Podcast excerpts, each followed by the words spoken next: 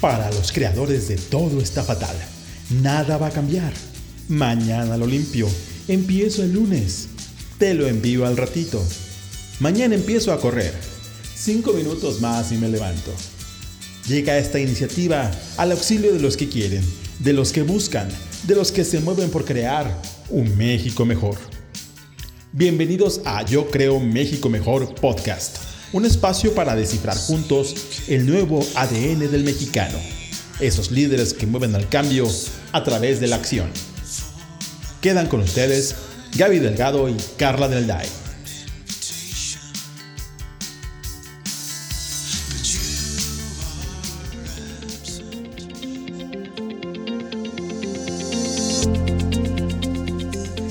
Hola, ¿qué tal? ¿Cómo están? Bienvenidos a un episodio más de Yo Creo un México Mejor. Yo soy Gaby Delgado. Hola, yo soy Carla de Alday. Y pues la verdad estamos muy contentos de este episodio porque como hemos dicho, este movimiento que busca ser un punto de encuentro e inspiración, encuentro con personas que hacen cosas increíbles e inspiración porque en sus historias, en su trabajo, en sus acciones, hacen cosas que nos inspiran y nos motivan a decir, y yo también, ¿no? Y yo, ¿por qué no? Y en ese sentido, pues la verdad es que nos da muchísimo gusto tener un, un, invitadazo, un personaje del mundo del emprendimiento, ¿no, Carla? Sí, estamos súper contentas porque tenemos hoy a nada más y nada menos que a Marcus Dantus, fundador y CEO de Startup México. Bienvenido, Marcus. Hola, ¿cómo están? Carla, Gaby, gracias por la invitación. Pues estamos encantados de que estés aquí con nosotros. Y bueno, ya para empezar, digamos que es hacer un montón de cosas todo el tiempo, ¿no? Y decir que solo eres fundador y CEO de Startup México, se me hace que se queda un poco cortito. Entonces yo quisiera que, digo, aquí tenemos también, sé que eres fundador de Dux Capital, eh, director de Angel, Angel Labs, obviamente te conocemos todos muy bien porque eres tiburón de Shark Tank, pero cuéntanos tú, me encantaría de viva voz que nos contaras un poco quién es Marcus Dantus, en qué estás, qué estás haciendo, platícanos. Bueno, la, verdad, Carla, es que yo soy, yo soy un emprendedor, este, y me gusta emprender y me gusta hacer empresas, y hace como, más o menos como 13, 14 años, tuve la oportunidad de ayudar a algunos emprendedores a, a, hacer ellos sus empresas, y pues me gustó mucho y ya me quedé en esto. ¿no? Y Startup México, pues es la culminación de todos estos años de estar ayudando a empresas, y es un proyecto con, con mucha, o sea, es un proyecto muy ambicioso, en donde queremos volvernos una institución muy importante de emprendimiento, de innovación en América Latina. Y eso es realmente a lo que me dedico. Lo que pasa es que dentro de Estado México pues hay un millón de cosas que se hacen. Este, eh, tenemos, tenemos programas de incubación y programas de aceleración y invertimos en empresas, eh, tenemos una academia en línea, o sea, tenemos un chorro de cosas ahí dentro. Eh, pero es básicamente a lo que me dedico. Sí, no, y tienen un campus gigante en Ciudad de México y tienen, cuéntanos cuántos ya en toda la República, tienen un montón, creo que ya se fueron internacional. Te lo juro que ya perdí la cuenta, Carla. Creo que es que anunciamos, la semana pasada anunciamos Saltillo, la semana antepasada, pero anunciamos también Mazatlán, Aguascalientes, Tapachula, que todos estos van a arrancar en enero. Eh, Monterrey, Guadalajara.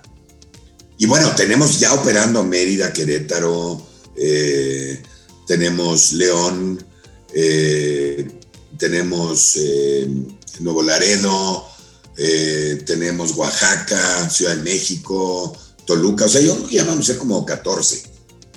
Y aparte estamos abriendo fuera de México. Tenemos en Sao Paulo, vamos a abrir en Costa Rica, que ya anunciamos. Yo voy a firmar Guatemala en dos días. Este, o sea, estamos también abriendo varios en Latinoamérica. Y abrimos uno en Miami. La idea del de Miami es llevarnos a las mejores startups de Latinoamérica a que arranquen en el mercado americano. Está buenísimo. Oye, pensando en esto que nos dices, a ver, tú eres un emprendedor que ha, o sea, que, que, ha decidido también ayudar y apostarle a impulsar a otros emprendedores, ¿no? O sea, ¿por qué crees, o sea, por qué, por qué cuál es lo, que a ti te mueve, ¿no? O sea, ¿por qué apostar el tema del emprendimiento en México y claramente en Latinoamérica también? O sea, ¿cuáles son esos móviles de Marcus? Bueno, a ver, a nivel eh, macro, yo te diría que el emprendimiento Y la innovación pues, es realmente la cuestión central de la prosperidad de un país. Los países que apuestan por el emprendimiento y por la innovación son los países ricos y los países que no son los países pobres. Es así de fácil. O sea, es una fórmula que ha sido probada en lugares como Malasia o Singapur o Irlanda o Chile o Israel o Corea del Sur y que les han funcionado maravilla. Le dieron la vuelta al país y lo sacaron de la pobreza eh, y es increíble que en este siglo, pues todavía los países sigan debatiendo si es algo positivo para su país, viendo tantos casos este, que ya funcionaron. Ahora, a nivel personal, eh, primero, pues yo siempre he querido dejar un legado y creo que encontré un legado que dejar, que es este, que es el del emprendimiento y la innovación, eh, y el de ayudar, digamos, a la gente a, a salir adelante, pero además de eso, pues hay oportunidad de hacer dinero, o sea, es un riesgo, pero puedo yo ganar dinero también invirtiendo en algunas de estas empresas, este, generando crecimiento, etcétera. O sea, como que tiene, y me, y me divierte mucho. La verdad es que yo siempre he dicho que si te puedes dedicar a algo que te divierte y que te gusta y para lo que eres bueno, pues trabajar es mucho más sencillo, ¿no? Oye, pensando en esto que dices de dejar un legado, a mí me parece que justo en los emprendedores y en los empresarios está este gusanito, ¿no? O sea, sí son como en, sí tienen esta vena de decir, ¿qué hago yo? O sea, ¿qué voy a hacer? ¿Cómo le apuesto? Además de ganar dinero, que esto también es muy importante y si pensamos en cómo generar riqueza o sacar de la pobreza a los países, pero, pero sí está como en el empresario, en el emprendedor, esta venita del soñador, ¿no? Bueno, acuérdate que, no necesariamente un emprendedor es un empresario, ¿no? Somos, somos personas diferentes. Yo no soy un empresario, soy un emprendedor. Todos tratamos de convertirnos en empresarios, pero no es tan fácil. Eh, ahora, yo sí creo que los emprendedores específicamente, eh, eh, de hecho especialmente te diría que las empresas que tienen un propósito más allá de hacer dinero, o sea, que normalmente va relacionado con mejorar la vida de las personas de alguna u otra manera, son las empresas a las que les va mejor, ¿no? Este, y son las empresas que eventualmente le pegan muy fuerte porque, de nuevo, y esto pues tiene que ver con dejar un legado también. Oye, me encanta eso que dices porque creo que también esta parte de romper estereotipos desde el movimiento Yo creo México Mejor tenemos este rollo, ¿no? Es decir, bueno, hay que romper, hay que cambiar la forma de hablar de México y de los mexicanos. Y pensando en la parte de innovación, digamos que en México no, no estamos como normalmente acostumbrados o no es una, una, sí, como una característica, digamos, que tengamos ahí siempre muy presente, pero ¿qué nos puedes contar sobre los mexicanos, la innovación? O sea, ¿cómo, cómo lo has vivido y cómo se puede romper esta percepción, ¿no? O cómo impulsar esta percepción de que sí somos innovadores y que hay que apostarle a eso, ¿no?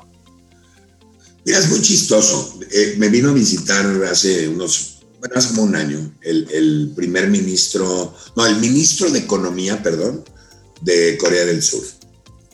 Corea del Sur es uno de los países más innovadores del mundo. Y, él me decía que el problema que tienen los coreanos es que no son muy creativos. Y cuando me dijo esto me puse a pensar en México y en toda la creatividad que tenemos en este país, porque somos increíblemente creativos. De hecho, yo te diría sin temor a equivocarme que somos el país más creativo del mundo pero no somos innovadores. Y ahora, ¿dónde radica la diferencia entre creativo e innovador? Pues es que la innovación necesita de metodologías y de técnicas, necesita de... Eh, hay que aprender cierta manera de hacer las cosas para convertirte, para convertir esta creatividad en innovación. Y esto en México no está en el currículo escolar, y no, no te estoy hablando de la universidad, estoy hablando desde primaria, secundaria, debería haber una materia de innovación que nos acompañe todas las vidas para fomentar la utilización y el crecimiento de esta creatividad y convertirla en innovación. Eh, digamos que la innovación creativa en México es como más egoísta, es como yo resuelvo mi problema, pero no resuelvo el problema de gentes como yo. Y ahí es donde creo que las metodologías son importantes. Como la física o la química, o sea, hay fórmulas que si no te aprendes, pues no vas a poder calcular el perímetro de, de un área, ¿no? O sea, no te sabes la fórmula. Eh, o, la vas a calcular creativamente, que eso sí lo hacemos, ¿no? Pero no, siempre te va a salir bien. Pero si te sabes la fórmula, si es algo que se enseña, más es una materia muy divertida. Sigo realmente anoradado de que no la enseñamos en la escuela. Y mientras tanto, o sea, porque efectivamente creo que cada vez hay más personas que levantan la voz y dicen, a ver, ¿cómo organizamos esto? ¿No? O sea, ¿cómo y más personas que incluso quieren emprender y que dicen, a ver, ¿cómo me aplico en esto? Pero hay así como algunos tips concretos para decir, a ver, ¿cómo fomentamos este tema de la innovación? Para decir, a ver, quiero ya utilizando nuestra creatividad, ¿cómo lo transformamos? ¿Cómo, ¿Cuál sería ese primer ABC? Aunque efectivamente no hay fórmulas mágicas para decir cómo crecemos en innovación. Bueno, yo creo que todo se reduce a educación. Hay que educar a, primero, obviamente, las metodologías de innovación, pero también a saber encontrar los problemas, a, saber, a, tener, por ejemplo, más empatía eh, con el resto del mundo, ¿no? Al tratar de buscar eh, soluciones de nuevo que mejoren la vida de las personas de alguna u otra manera. Eh, y luego a través de estas metodologías, pues llegar a soluciones que puedan ser interesantes. No crean, el mundo en México se ha desarrollado muchísimo, el mundo emprendedor, el ecosistema emprendedor creció muchísimo en los últimos años. Ahorita tú hablas con un, con un eh, chavo que esté saliendo de la universidad y pues la mayoría o, cercano a la mayoría ya te dirían que quieren emprender. Cuando, por ejemplo, en mi generación, pues todos queríamos trabajar, no queríamos emprender en, en lo más mínimo, ¿no? Habemos algunas aberraciones como yo, pero pero, pero era raro, o sea, de hecho no lo aceptaba la sociedad. Eh, ahorita ya casi es una moda el emprender y esto es muy bueno porque pues, una vez que se empieza a mover la montaña ya no se para. Eh, aún cuando tenemos un gobierno que ya no nos está apoyando, ¿no? un gobierno a nivel federal. Pero yo creo que este impulso que ya se agarró es, es muy importante mantenerlo y, y, seguirlo creciendo. Y para esto pues, nos faltan algunas, algunos temas a la educación. Uno es innovación, otro es finanzas, eh, pero, pero dando esto y enseñando bien esto, yo creo que puede, pueden empezar a, a, florecer las empresas mexicanas. Sí, y yo ahí te quisiera preguntar, ¿hay algunas, o sea, para esta metodología de innovación que dices, ¿hay algún libro, algunas charlas, algo que nos recomiendes para que podamos empezar ahí a, a educarnos, a aprender más? Hay muchos libros de innovación, muchísimos. Hay, hay, hay libros que hablan de los, eh, las 10 maneras de innovar, o hay muchas pláticas, inclusive yo doy muchas pláticas sobre esto. Este, yo empezaría por leer cosas que tengan que ver con design thinking, que es una manera de pensar diferente. Este, pensar eh, también poniendo un poquito antes al, al, al receptor de la innovación, al, al cliente, digamos. Eh, pero hay muchas técnicas, o sea, inclusive hay técnicas como brainstorming, que es simplemente hacer una lluvia de ideas basado en un problema, ¿no? Eh, y también hay que entender que la innovación puede venir de muchas maneras. La innovación mucha gente la piensa como, como si es inventar algo, pero la realidad es que la innovación puede ser también cambiar un modelo de negocios o diseñar algo diferente o, o combinar dos o tres productos en uno. O sea, hay muchas maneras de innovar. Eh, de nuevo, yo, yo creo que más que leer un libro, esto es algo que tiene que combinarse entre información y práctica. Entonces yo sí creo que, que deberían de empezar, y nosotros ya empezamos una, pero pues academias más enfocadas a innovación. Oye, pensando en esto que dices, eh, o sea, de las metodologías, casi siempre está este tema que decías, ¿no? De pensar diferente, ¿no? O sea, estamos empezando un año después de un año complicadísimo, ¿no? O sea, donde o resulta, eh, estamos, terminamos por lo menos raspados en muchos temas y en muchas aristas, ¿no? ¿Qué recomiendas, no? O sea, la gente que nos está escuchando, muchos son emprendedores, universitarios, ¿qué les recomiendas en este inicio de año, no? O sea, a ver, ¿cómo viene? estamos midiendo de qué tamaño va a ser la ola que vamos a tener que brincar. Bueno, miren, mucha gente piensa que en este año se va a acabar la pandemia y la realidad es que desgraciadamente no se va a acabar. Este, entonces, lo primero que les recomiendo es en materia de salud, síganse cuidando, síganse eh, manteniendo sana distancia, encerrándose en casa un rato, este, yendo a trabajar, pero con mucho cuidado y bien protegidos. O sea, es una cosa que va a durar muchos meses, inclusive con, con con las vacunas saliendo y todo, que además nadie sabe el efecto de las vacunas todavía.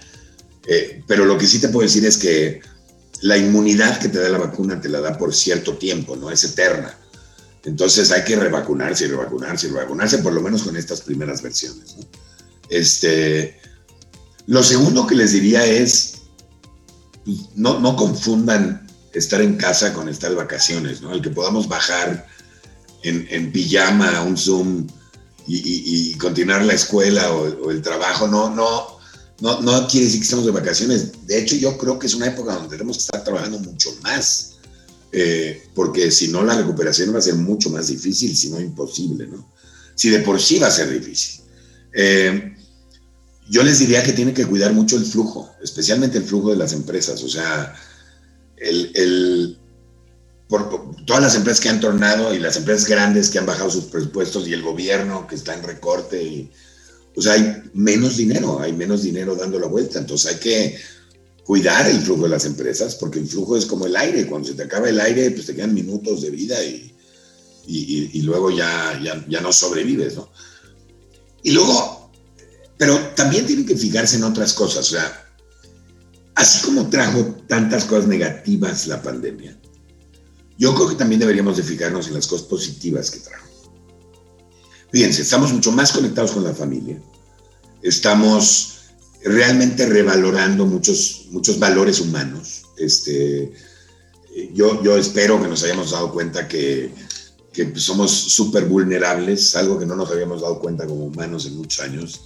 Cuidemos más al planeta Tierra, cuidemos más colaboremos más entre nosotros, especialmente en una sociedad tan dividida como la de México hoy en día. Este, y también, bueno, a nivel emprendimiento, pues, se crearon muchos nuevos problemas que no existían antes. Y todos estos son oportunidades nuevas de emprender que antes no había. Entonces, no todo es negativo. Este, claro, es horrible, ¿no? La, la enfermedad y las muertes y todo, por supuesto, es espantoso pero, pero, y además el manejo creo que ha sido nefasto. Pero, eh, pero también han habido cosas buenas, entonces yo creo que pues, lo que nos queda es seguir positivos y seguir hacia adelante y seguir inventando, reinventando nuestras empresas, reinventándonos nosotros. Y, pues qué otra, ¿no?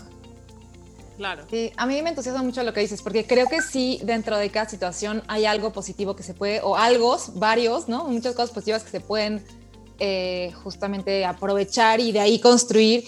Y pensando, por ejemplo, en el emprendimiento que es tan, ¿no? Bueno, los emprendedores que hablan mucho de, también de resiliencia y que hay muchas cosas que podemos ver en México y tenemos algunos beneficios como el bono demográfico, ¿no? Como por ejemplo eh, la creatividad que ya platicábamos hace rato, ¿no? Que somos súper creativos, o sea, como que hay como cierto, el talento mexicano, ¿no? Que tenemos un montón de, de gente bien capacitada, bien capaz. O sea, cuéntanos un poquito de esta situación especial o estos cosas positivas o que, que abonan ¿no? a, a, un sector de emprendimiento que puede ser, o sea, ya es muy bueno, pero que puede explotar y ser aún más grande y más exitoso. Sí, bueno, lo, lo que comentas es muy cierto. O sea, México tiene el 53% de los mexicanos son menores a, 20, a 30 años. La media es 27. Y además la mitad de la población está en edad de trabajar. Y es un bono, es el bono demográfico al que te refieres. Y, y pues es súper interesante. Eh, no es algo que es eterno. De hecho, en 20 años ya no lo vamos a tener. O sea, hay que aprovecharlo. Eh, segundo, tenemos también, como mencionas, un talento impresionante, pero ponte a pensar que se ha triplicado el número de matrículas en la universidad eh, en general en los últimos 15 años. Entonces, y además somos el octavo país en graduación de ingenieros y científicos. Eh, entonces, el talento es brutal en México. Realmente somos un país con muchísimo talento el problema es que tenemos que generar oportunidades para este talento y por eso el emprendimiento es tan importante para el, para el crecimiento. ¿no? Eh, pero además tenemos muchas otras cosas. Somos un país que tiene tratados de libre comercio con el 70% del PIB del mundo. Somos comercialmente hablando el país más conectado del mundo. No los usamos, pero ahí están. Eh, tenemos 182 parques tecnológicos, antes no teníamos ni uno. Son tantos que muchos están vacíos, pero ahí están para que los usen. Eh, casi todas las universidades tienen incubadoras, eh, eh, se, está fomentando la cultura del emprendimiento. También tenemos otra cosa increíble, hay dos países en el mundo que conectan continentes. Uno es Turquía, que conecta Europa y Asia, y el otro es México, que conecta el mundo anglosajón con el mundo latinoamericano. Y es una posición geográfica bien importante. además de estar pegados al mercado más grande del mundo, etcétera, etcétera. O sea, hay tantas cosas a favor de México. Eh, y hay una frase que me encanta que siempre digo, ¿no? De Andrés Oppenheimer, que dice que todo el mundo está optimista sobre México, excepto los mexicanos. Creo que eso es lo que nos falta, ¿no? Que, nosotros mismos nos creamos que podemos hacer esto y que, que nosotros mismos... Eh, de hecho, había un chiste que decía que en qué se parecen los brasileños y los mexicanos. Dicen que en que los dos hablamos bien de Brasil, ¿no? Este, digo, no es tan chistoso. No, exacto. Sí, duele tantito, duele tantito. Pues claro, pero es que la verdad es que nosotros mismos a veces como que nos, nos dañamos a nosotros mismos, ¿no? Es el, cuento de los cangrejos. Entonces hay que, hay que trabajar también en esa parte de la cultura. Totalmente, justo, y tú conoces este esfuerzo, ¿no? De, de cambiar esta narrativa y justo por eso hacemos esto, ¿no? Y, y uno de los, de lo, digamos que de los rubros de esta necesidad de hablar distinto para nosotros es como hablar de, hablar más de los atributos positivos del mexicano, ¿no? Porque de pronto justo nosotros mismos y cuando iniciábamos, me acuerdo que hacíamos ejercicios de, a ver, ¿cómo es el mexicano? Y, y, y la gente en redes tiraba, no, pues el huevón, el mal hecho, el no sé cuánto y tal. Cuando poníamos que algún extranjero hablaba mal, bueno, todo el mundo nos salía una defensa de no, ¿cómo se te ocurre, hijo? no, no, o sea, pero nosotros mismos, de nosotros mismos parecería que hablamos mal, ¿no? Y en ese sentido nosotros decimos, a ver, necesitamos estimular o impulsar más o visibilizar tal cual. ¿Cuáles son estos atributos positivos del mexicano? que nos hacen ser, o sea, que nos van a hacer enfrentar mejor la ola. Tú ahorita decías algunos, ¿no? O sea, decías, por ejemplo, o sea, por supuesto que es un tema de educación, eh, hablamos de resiliencia y tal, pero ¿cuáles son otros, o sea, estos atributos que, en los que tendríamos que estar ahora sí que chinga y jode, ¿no? O sea, para decir, estos somos, estos somos. Y seguir mostrando, pues, más historias de esta gente para decir, nos la creemos, o sea, tenemos razones para creer que tenemos estos atributos y por tanto, no solo hablar bien de Brasil, sino hablar bien del mexicano. La, la verdad es que la, la primera cosa que te digo es que cualquier atributo se puede adquirir o sea, no, no es de que si no lo tienes ya ni modo, ¿no? Son cosas que con práctica y con un poquito de, ganas las puedes conseguir para ti, pero, pero te diría que en general pues nos falta colaborar, nos falta empatía, nos falta este, ambición, este, nos falta valentía para quitarnos los miedos y quitarnos ese miedo a al fracaso y este tipo de cosas. Eh, o sea, como que son las cosas en donde yo creo que, México falla muchas veces, ¿no? En, el, somos una sociedad muy chistosa, somos una sociedad que no tolera el fracaso, pero que castiga el éxito. Entonces, pues estamos tendiendo a, generar pura mediocridad, ¿no? Y esto, y esto es lo que no debemos de hacer. Eh, hay, tantos mexicanos tan sobresalientes, pero lo que pasa es que los, los sacamos de México, o sea, se van a otros lados. Eh, o porque aquí no hay oportunidades, o porque aquí los critican, o porque aquí los atacan, o porque, o sea, en fin, ¿no? Entonces tenemos que ser una sociedad, de nuevo, más empática entre unos y otros y entender que cuando le va bien a un mexicano, pues indirectamente nos va bien a los otros mexicanos, no, al revés. Claro. Ahorita pensaba que justo cuando estábamos iniciando este proyecto hace más, casi tres años, me acuerdo que, que, justo yo platicando en una típica comida familiar, un primo regresa recién salido de la universidad y, ay, ¿qué vas a hacer? ¿Tu chamba? que No, no sé, ahorita la verdad es que la situación está bien difícil, yo creo que ahorita no es momento. Pues, me voy a dar un año y pues, le voy a dar al inglés y voy a no sé cuánto, entonces pues porque está difícil, ¿no? Dos o tres días después me, estaba, me iban a hacer una entrevista de una, eh, no me acuerdo qué televisora era, y entonces ya el camarógrafo probando algo, y me acuerdo que el cuate, y yo, ¿de dónde? El acentito, yo, ¿de dónde eres? Argentino, tal. Y entonces ya viendo eso, eh, eh, me dijo, ah, sí, yo, ¿y cuánto llevas en México? Y tal, no, pues llevo seis meses. Hace cuatro entré a trabajar esta televisora y, entré a mantenimiento, entré a limpieza y ahora soy camarógrafo y en dos años voy a ser productor. Porque en Argentina tenemos clarísima una cosa. Quien llega a México y trabaja, la arma. Si yo me acuerdo, dije, ¿qué fue? O sea, ¿cuál es la, qué, le dijeron a este cuate que no le han dicho a mi primo, no? O sea, ¿cómo, ¿cómo es que tenemos ese diferencial? Y ahí de pronto tienes, y aquí hemos entrevistado a gente, a, la misma Juana Ramírez, que decía, a ver, nosotros vemos México como un lugar de oportunidades y nosotros mismos a lo mejor no nos hemos contado estas historias, ¿no? Sí, y creo que, o sea, justo abonando a eso, lo que decías me hace mucho sentido, ¿no? Lo de visibilizar estos ejemplos, porque también en, que la gente pueda ver, ok, sí se pueden hacer ciertas cosas, sí se puede lograr, ¿no? O sea, hay un camino, ¿no? Como lo que decía ahorita Gaby, hay que, hay que cambiarnos un poco el chip.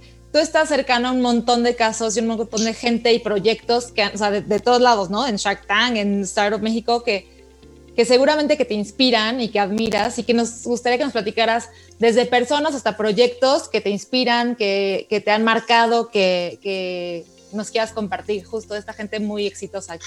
Mira, la, la, verdad es que hay muchos, Carla, pero déjame decirte, déjame decirte eh, específicamente en los campus, por ejemplo en Oaxaca, ¿no?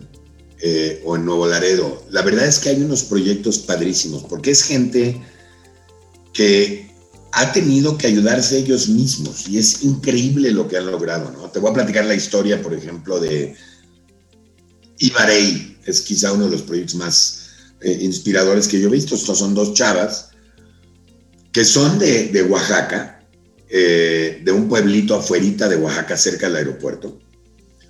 Eh, y en el pueblo lo único que crecen es calabaza.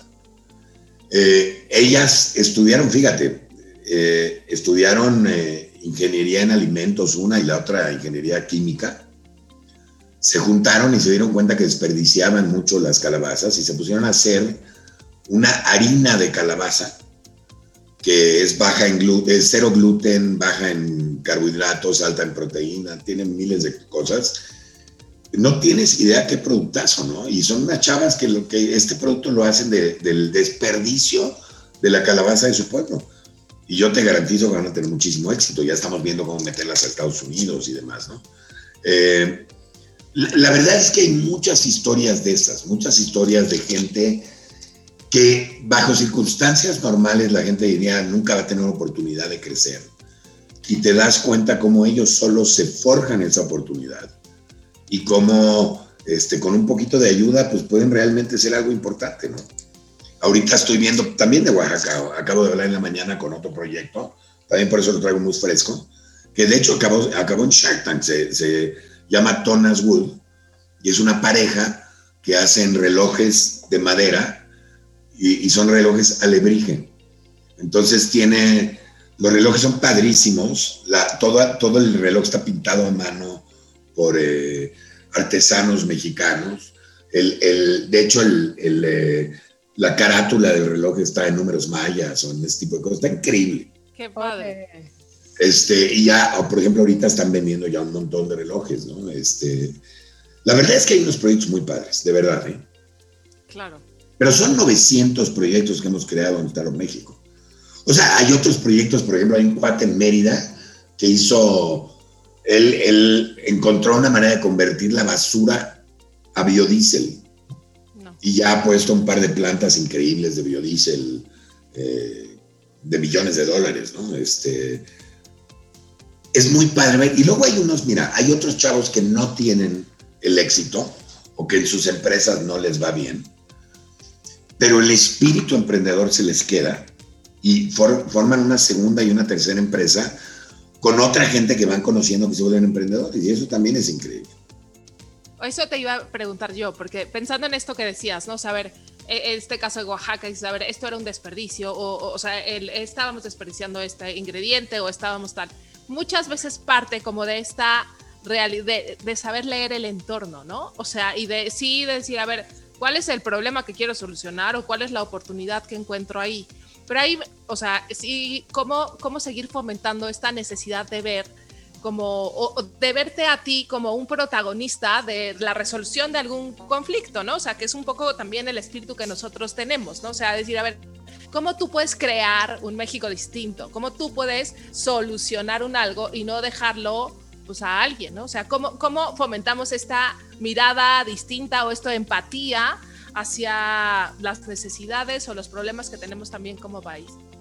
Bueno, es que la única manera de hacerlo es lo que está haciendo el ecosistema emprendedor, creando casos de éxito que la gente admira. Eso es lo que hace Shark Tank, esa es la razón por la que yo, por la que acepté estar en Shark Tank, porque fomenta la cultura emprendedora, porque la gente aspira a volverse emprendedor y a ser quien le presenta los Sharks y a conseguir una inversión y a crecer sus empresas, ¿no? De la misma manera, en el ecosistema, pues hay un chorro de casos de éxito, de empresas que han crecido, que se han desarrollado, ya empezaron inclusive a convertirse en unicornios. Y esto pues, inspira a muchos chavos a seguir esos pasos. No hay nada que te inspire más como los casos de éxito de gente que lo ha logrado antes que tú. Claro, totalmente.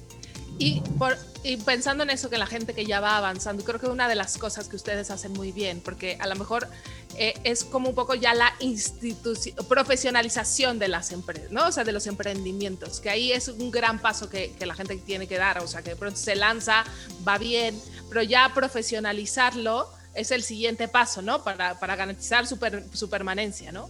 Ahí un poco, ¿qué les aconsejas a los que están en ese proceso de decir, ¿Cómo, cómo nos, nos, hacemos más, o sea, nos mejoramos?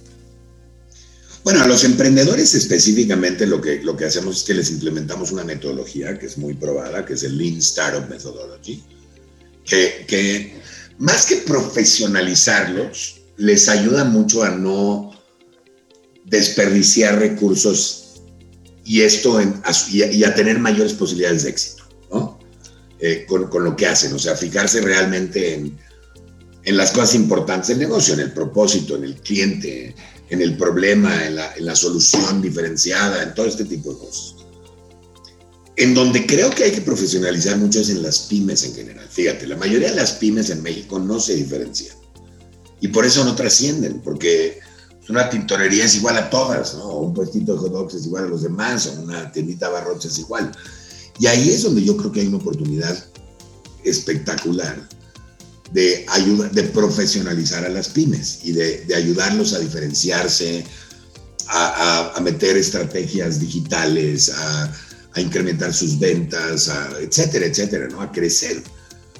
Ponte a pensar, o sea, si, si cada pyme contratar, cada mi pyme, que son más de 4 millones, eran más de 5, pero se murieron un millón en la pandemia. Pero, pero, pero si cada una de ellas contratara una persona, resolveríamos una muy buena parte del desempleo en México. Este, si no es que todo. Y esto es nada más creciendo a una persona.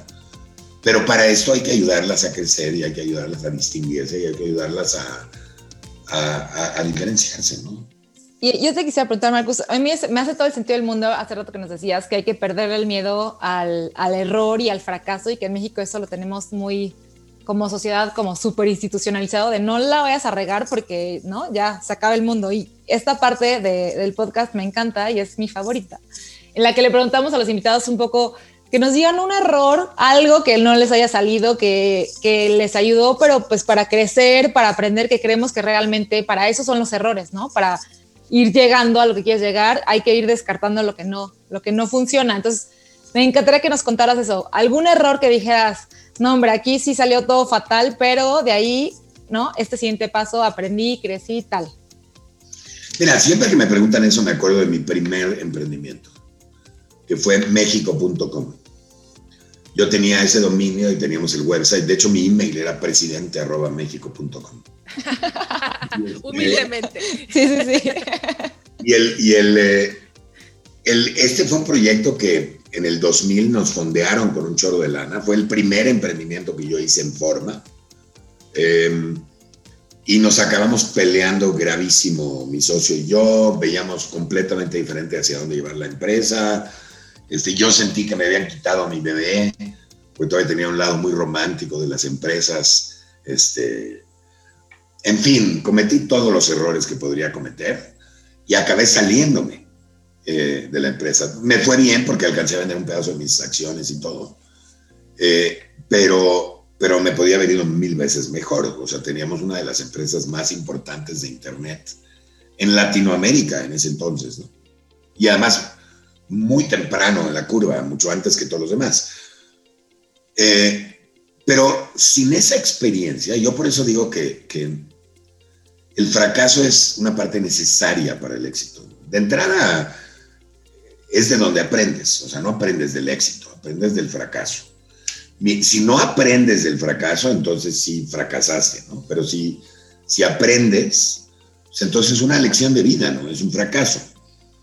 Yo no hubiera aprendido de cómo hacer un emprendimiento, de capital de riesgo, de todo este tipo de cosas que ahora sé y es lo que me ha formado, si no hubiera sido por esta experiencia, ¿no?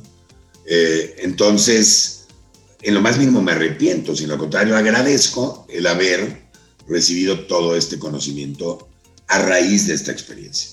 Eh, pero, y esto tampoco me previene de hacer errores en el, después. O sea, los errores, el, el, problema es cuando haces el mismo error, ¿no? O sea, sales y te pegas con un poste y luego al día siguiente sales y te vuelves a pegar con el mismo poste, pues eso sí ya es un problema tuyo. Este, la primera vez no, pero la segunda vez, si ya sabes que ahí está el poste, pues evítalo, ¿no? Entonces, ese es el chiste, ir aprovechando esto, ir aprendiendo y cometerás nuevos errores, pero no los mismos. Marcus, muchísimas gracias. La verdad es que es una gozada platicar contigo. Creo que nos das muchos tips, muchos insights y para que la gente, o sea, emprendemos, empezamos este año pues con toda la pila y con toda la realidad también, ¿no? ¿Cómo te encontramos en redes sociales? ¿Cómo para que la gente que no te sigue todavía, que te siga, etcétera? Mira, te voy a contestar como siempre contesto esto. Soy el único Marcus Dantus en el mundo. No me encuentren en redes sociales, no los quiero de contacto. Así, el reto, el reto a todos los que nos escuchan. estoy en todas las redes sociales y en todas me llamo Marcus Dantus, soy el único. A veces estoy como M Dantus, les doy ese tipo. Buenísimo. muchísimas gracias. Gracias por crear un México mejor, por fomentar el tema del emprendimiento, porque eso creo que nos da una cara de lo que creemos que México puede llegar a ser, ¿no? O sea, en la medida que fomentemos más estas actitudes, vamos a lograr, o sea, sacar lo mejor del país y gracias será pues al talento de los mexicanos que le apuestan a que ser creadores y no es esperando que alguien lo haga por ellos. No, hombre, pues muchas gracias a ustedes y felicidades por lo que están haciendo, la verdad, en lo que los puede ayudar, yo encantado. Gracias, Marcus. Buenísimo, pues muchísimas gracias y gracias a todos por sintonizarnos. Recuerden, arroba por ti México, síganos en nuestras redes sociales.